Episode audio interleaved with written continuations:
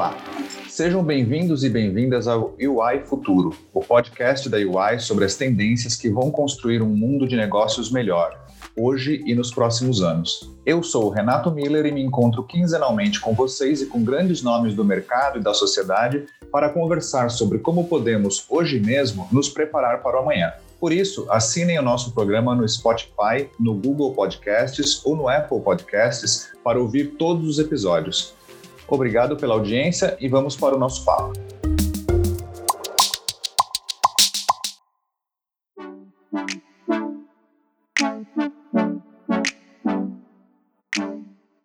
Vamos começar esse episódio com um pequeno exercício de imaginação. Pense em você daqui a alguns anos. Você acorda com o cheiro do café sendo preparado automaticamente pela cafeteira. Para ir ao trabalho, você pega um carro autônomo que já sabe o caminho a percorrer. Depois, faz uma consulta médica online na hora do almoço. E à noite, prepara o jantar com os ingredientes que o supermercado entregou com um drone na sua casa, cinco minutos antes de você chegar. E aí, parece filme de ficção? Um pouco, né? Mas o fato é que, com o avanço das tecnologias emergentes, nós não estamos hoje tão distantes desse futuro, que é um futuro que só existia nas mentes dos escritores e dos roteiristas de cinema. Mas, como o nosso papo aqui não é a sétima arte, vamos aos negócios. Este episódio do UI Futuro vai tratar das chamadas tecnologias emergentes e do seu impacto no mundo dos negócios. Para isso, temos hoje dois convidados que conhecem muito sobre o assunto: Alexandre Gonzalez, líder de laboratórios digitais da Vale, e Maurício Saad, líder de consultoria em tecnologia para o Cone Sul da UI. Alexandre e Maurício, sejam muito bem-vindos ao nosso programa e obrigado por participarem deste episódio do UI Futuro. Oi, Renato. É sempre bom falar de tecnologia, né? E nesse momento do nosso podcast não tem certo ou errado é sempre uma visão de aprendizado contínuo. Esse debate traz isso para a gente. E, além disso, a gente tem uma visão colaborativa também bem interessante, que converge a experiência de outras pessoas da Vale também, como o Mário Azevedo, Ricardo Almeida e a Estela Michiré. Obrigado aí pela oportunidade.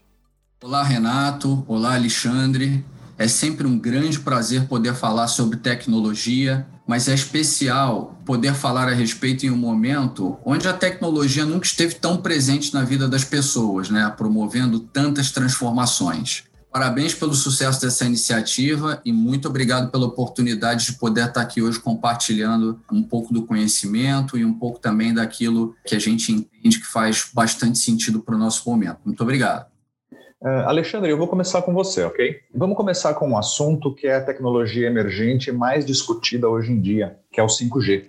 Uma pesquisa da UI chamada Maximizando Oportunidades do 5G para Empresas apontou que essa tecnologia vai exigir uma reinvenção dos provedores de soluções. No seu entender, Alexandre, uh, o que essas empresas vão precisar fazer para atender um mercado que já reconhece o potencial de transformação do 5G e pretende investir na tecnologia?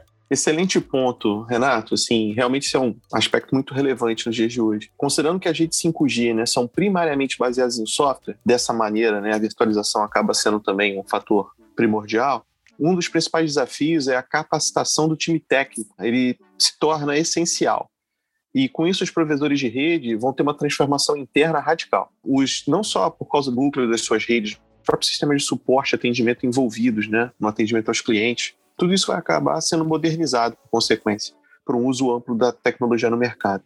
Adicionalmente, considerando a adoção em ambientes industriais, o que é literalmente aqui o, o ponto da Vale, o monitoramento de qualidade dos serviços, SLA, eles serão cruciais para o atendimento de missão crítica, que deve trazer também um aumento nas demandas de sistemas preditivos e prescritivos para os próprios provedores, né, usando, usando técnicas de Advanced Analytics. Uh, isso vai atuar diretamente na operação dos provedores para poder lidar com esse tipo de serviço. Isso traz uma imensa quantidade de dados né, otimizados. Então, acaba que Big Data e outros temas também vão ser muito relevantes para os próprios provedores, né, precisam disso para conseguir atuar na melhoria contínua. Ainda nesse cenário de missão crítica, que é relevante para a gente, né, uh, alguns clientes vão exigir uma latência ultra baixa, sabe? E requisitos de confiabilidade muito altos. Tudo isso ainda cobrindo uma demanda ainda mais robustecida, que é a demanda de visibilidade fim a fim no monitoramento das redes. sendo esse um outro desafio para os provedores.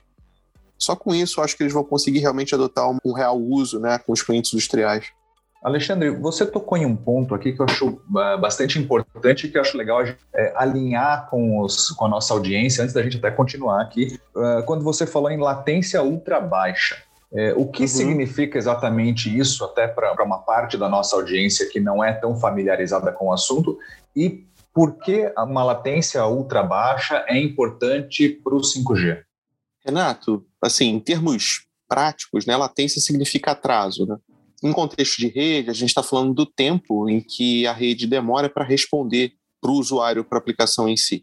Isso é uma relação até matemática também entre a velocidade da luz e o tempo que a gente precisa para percorrer a distância uh, entre um ponto e outro. Mas, mas de qualquer maneira, uh, outras coisas adicionam tempo de atraso ou latência né, ao caminho de rede, né, como adição, adição de de roteadores, switches e, e afins. Então, latência ultra baixa significa que eu preciso ter o menor atraso possível entre os dois pontos de rede que eu preciso conectar. Porque quando a gente está falando, e por que isso é importante para o ambiente industrial? Porque a gente está falando de vidas, a gente está falando de segurança. É, eu preciso tomar ações de automação, eu preciso abrir uma válvula, fechar uma válvula. Isso tudo demanda ação near real time, né? ação em praticamente real laço baixa é super importante. Eu preciso confiar que a rede, naquele local, me entrega uma latência baixíssima para garantir que eu tenha segurança nas operações.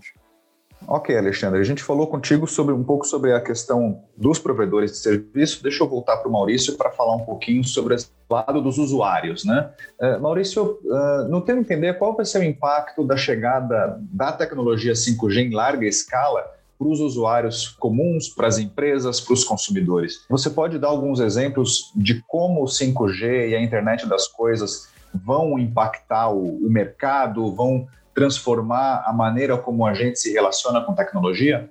Olha, Renato, para que a gente possa ter uma exata dimensão do impacto da chegada do 5G, né, seja para as pessoas e para as empresas brasileiras, basta imaginar uma tecnologia capaz de multiplicar por muitas vezes a velocidade de conexão com a internet que a gente conhece no dia a dia. E, ao mesmo tempo, pensando que a gente vai poder conectar múltiplos dispositivos, pegando uma carona na explicação que o Alexandre acabou de dar falando sobre baixa latência, com um tempo de resposta muito superior ao que se conhece hoje. Qual o resultado dessa combinação? É a aceleração da adoção do que se conhece como IoT, né? mais comumente chamado de internet das coisas, que será inserido na vida das pessoas em larga escala.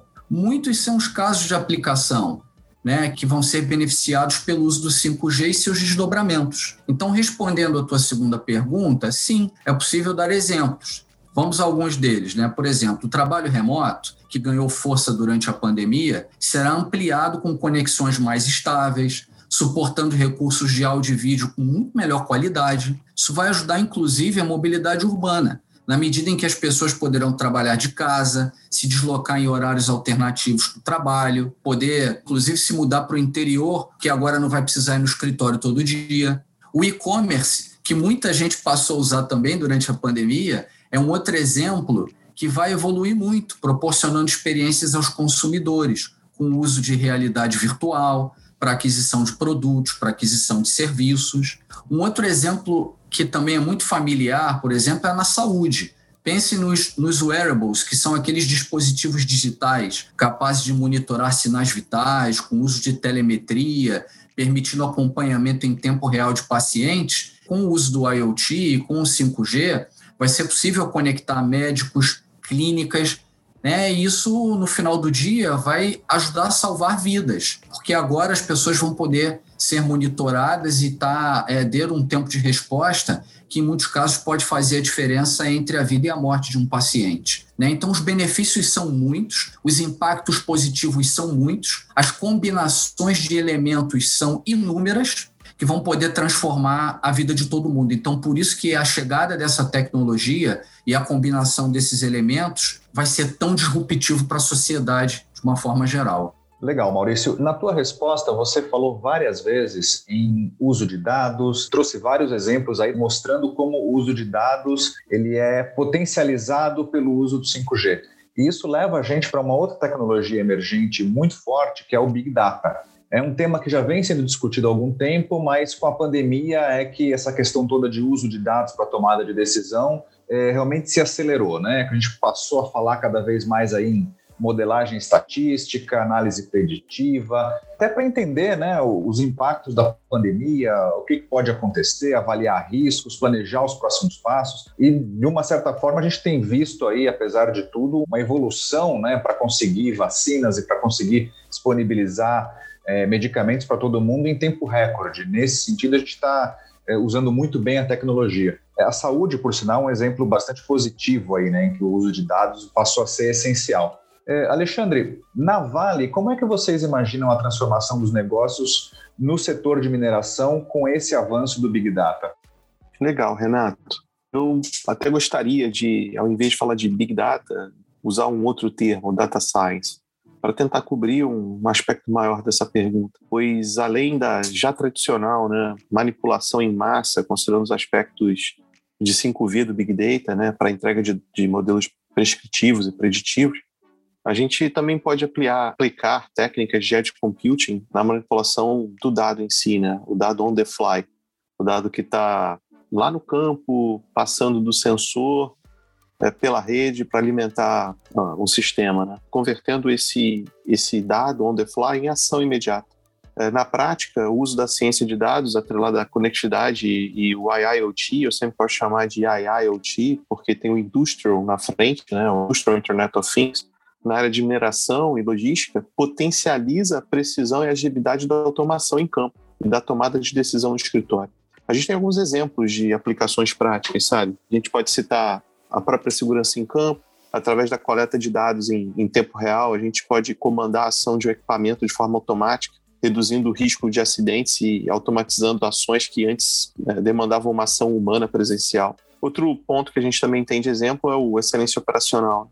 A mineração é um negócio com uso intenso de ativos e o uso de Advanced Analytics, é, baseado em, em, Big Data, combinando diversas fontes, desde sensores né, dos ativos até legados de sistemas off records, né, é, permitem a manutenção, antecipar falhas de equipamentos, reduzindo o custo de porte e garantindo a previsibilidade da operação.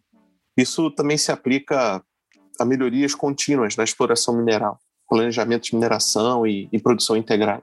Olhando para a complexidade, Renato, temos um, um desafio em nossa área de tecnologia para proporcionar a democratização do uso da informação, garantindo a segurança e confidencialidade uh, e o acesso ininterrupto né, da informação com performance desses modelos de informação. Essa é o, a grande complexidade que a gente entende no, no mundo de data science, big data. Maurício, continuando aí no papo de Big Data, o uso cada vez maior da tecnologia para atender as necessidades diárias, ela acaba deixando pegadas digitais. É, isso faz com que as empresas que têm acesso aos dados tenham um conhecimento profundo de cada transação, de cada interação, de cada atividade que a gente realiza. E aí né, tem um outro problema sério aí, que é a questão do abuso de poder. É um tema ético até que a sociedade como um todo vai ter que se preocupar já deveria estar preocupada né, por conta da, dessa evolução tecnológica. Na tua opinião, Maurício, que ferramentas, que controles deveriam ser incorporados à governança das empresas para fazer com que essas interações por meio do, do uso de dados sejam mais claras para os consumidores? Verdade, Renato. Esse é um ponto extremamente sensível. Inclusive, tem uma, uma estatística muito conhecida que fala que é, o volume de dados produzido a cada ano ele é maior do que a soma de todos os anos anteriores. Né? Então, faço uma ideia com a chegada da 5G, com a velocidade de conexão aumentando significativamente, o que, que vai acontecer com a volumetria de dados? Né? Então, essa pergunta ela é extremamente relevante. E eu penso que o primeiro passo é a empresa ter clareza sobre os dados armazenados que ela possui e fazer uma adequada classificação de privacidade sobre esses dados. É a única forma que de fato uma empresa consegue restringir o acesso e fazer uso apropriado dos dados em segurança. Né? Uma outra medida necessária é o adequado entendimento do contexto da legislação. A gente tem a Lei Geral de Proteção de Dados, né, que está em, em evidência, também conhecida como LGPD, que dispõe sobre tratamento de dados pessoais com o objetivo de proteger os direitos fundamentais de liberdade de privacidade, e as empresas precisam dar transparência e obter autorização formal dos usuários, tanto para o registro das informações, mas também delimitando com clareza o escopo do que vai ser feito com esses dados, para que seja obtida prévia autorização dos usuários. Transparência aí é a palavra. Necessitam de uma boa gestão de segurança da informação, porque não adianta só você fazer uma gestão dentro da sua casa dos dados, armazenando, é, restringindo o acesso, mas a empresa também precisa garantir proteção do seu perímetro de segurança, evitando vazamentos de dados sensíveis, que podem acarretar problema tanto para os colaboradores quanto para os clientes mas também comprometer a reputação da empresa. A gente tem visto isso com uma frequência muito maior do que a média, né? dados confidenciais vazando no mercado e trazendo exposição para várias partes. E, por fim, eu gostaria de destacar que, como parte dessa governança, é necessário também estabelecer políticas de retenção e um adequado processo de salvaguarda e descarte dos dados, né, ou também dos dispositivos de armazenamento. Ou seja, não é só simplesmente produzir o dado e armazená-lo para usar um dia. Tem um ciclo de vida a ser cumprido. E esse ciclo de vida ele tem que ser respeitado em cada etapa. Né? Porque o futuro que nos espera daqui para frente é um futuro em que o dado é comparável né, ao novo petróleo. Isso significa que tudo que a gente usou para proteger e governar esse ativo, ele vai ter que ser aprimorado com o tempo também. Né? E isso é um tema que vai continuar em evidência ainda por muito tempo. É, ainda falando do impacto dos dados nas empresas, esse é um assunto relativamente novo, né? Só nos últimos anos a gente tem entendido o potencial da análise de grandes quantidades de dados é, no mercado e na sociedade. Uma pesquisa recente da UI chamada Tech Horizon, Seis Hábitos dos Líderes de Transformação Digital, mostrou que 83% dos entrevistados usam insights gerados por dados para inovar nas empresas. É, Alexandre, como você acha que essas lideranças, esses executivos C-level, devem se comportar para aproveitar de uma maneira mais inteligente essa quantidade de informação gigantesca que está surgindo e sendo colocada na mão dele? Como eles podem fazer para né, transformar os dados realmente no, no novo petróleo? Renato, eu acho que, ao menos em realidade brasileira, na prática, ainda estamos colhendo os efeitos de um low-hanging fruit, onde os resultados aparecem por força de equipes voltadas a entregas específicas, pilotos e provas de conceito, porém sem a garantia da escala, sem adaptação de processos. E além disso, diferente de startups, muitas empresas lidam com soluções legadas, com arquiteturas complexas, arcaicas e sem dicionário de dados, sabe, que dificultam a extração e a manipulação da informação os executivos, né, os C-levels, que ignorarem a modernização do legado e a atualização de pessoal, né, com novas técnicas, novos conhecimentos, provavelmente não conseguirão mudanças profundas nos seus negócios, não. Uma outra tecnologia emergente que ganhou corpo nos últimos anos, mas que ainda tem um grande ar de ficção científica, é a inteligência artificial. Uma pesquisa realizada em 2019 mostra que 14% dos CEOs globais somente eles já adotavam essa tecnologia. É, Alexandre, na tua opinião, o que as empresas precisam fazer para sair da promessa da inteligência artificial e além de melhorias incrementais e passar a gerar valor real para o negócio com o uso dessa tecnologia? Eu acredito, Renato, que a inteligência artificial é um catalisador da transformação digital. A tomada de decisão automatizada em campo, a remoção do ser humano do risco em ambientes operacionais, a predição de falhas e a prescrição automatizada de ações, elas garantem a produtividade segura. A implementação da tecnologia não pode ser considerada uma ação, mas uma jornada, sabe, pelos líderes de cada empresa. Muitos desafios relacionados à adaptação de legados, cybersecurity, democratização da informação não podem ser subestimados. Faz sentido começar pequeno, sim, através de use cases específicos em escala reduzida, mas a pavimentação do futuro, pensando na escala, deve ser considerada em paralelo, provavelmente muitas empresas vão ter que se transformar como organização e cultura para alcançar o potencial da inteligência artificial, Renato. Perfeito, Alexandre. Você tocou num ponto aí que é a questão da jornada, né? Que esse processo ele tem começo, mas não tem fim. Vou aproveitar esse gancho, puxar o Maurício de novo para o nosso papo. Maurício, no teu entender, que tipos de conhecimentos e de profissionais serão necessários para criar projetos nessa jornada de inteligência artificial? Vão ser necessários times mais multidisciplinares? Qual vai ser o perfil desse profissional necessário? Seguramente, Renato. Eu estou 100% alinhado com o pensamento que o Alexandre acabou de colocar. Multidisciplinaridade é sem dúvida a palavra-chave. A UI, por exemplo, pegar aqui um exemplo do nosso time de Advanced Analytics, que desenvolve projetos com uso extensivo de tecnologias emergentes, em especial inteligência artificial. É, nós contamos com profissionais de diferentes áreas de conhecimento que, no fim do dia, acabam se complementando. Então, por exemplo, atualmente, nosso time tem, conta hoje com a, a participação de matemáticos, de físicos, engenheiros de computação, estatístico e até mesmo astrofísicos. E, o, além disso, é super importante destacar a necessidade do conhecimento na área de aplicação do conteúdo, né? porque a tecnologia é sempre meio. Então, o bom caso de uso de Advanced Analytics também é desenvolvido por profissionais com conhecimento aprofundado no setor. O que, que isso quer dizer, Renato? Isso quer dizer que a tecnologia ela é um caminho para se produzir um resultado útil a alguém. Certo? Então, na nossa equipe, a gente também tem médicos, biólogos, pesquisadores e muitos outros profissionais que atuam com protagonismo no desenho e na implementação de soluções complexas com o uso das tecnologias emergentes. Bom, dizem que o futuro chega depressa e, de fato, nós já estamos chegando ao final desse episódio de hoje. Mas antes de encerrar, eu quero fazer mais uma pergunta para cada um de vocês. Maurício, você disse que a tecnologia é um caminho para chegar a resultados. Tem falado aqui bastante sobre a promessa da inteligência artificial, mas eu queria ouvir também um pouco de alguns casos aí de inovação e de sucesso, casos práticos. Você pode contar um pouquinho para a gente como a inteligência artificial já está transformando setores e mercados? Claro, Renato. E eu vou começar com um exemplo que eu particularmente mais gosto nesse caso, que é o emprego da inteligência artificial em automação.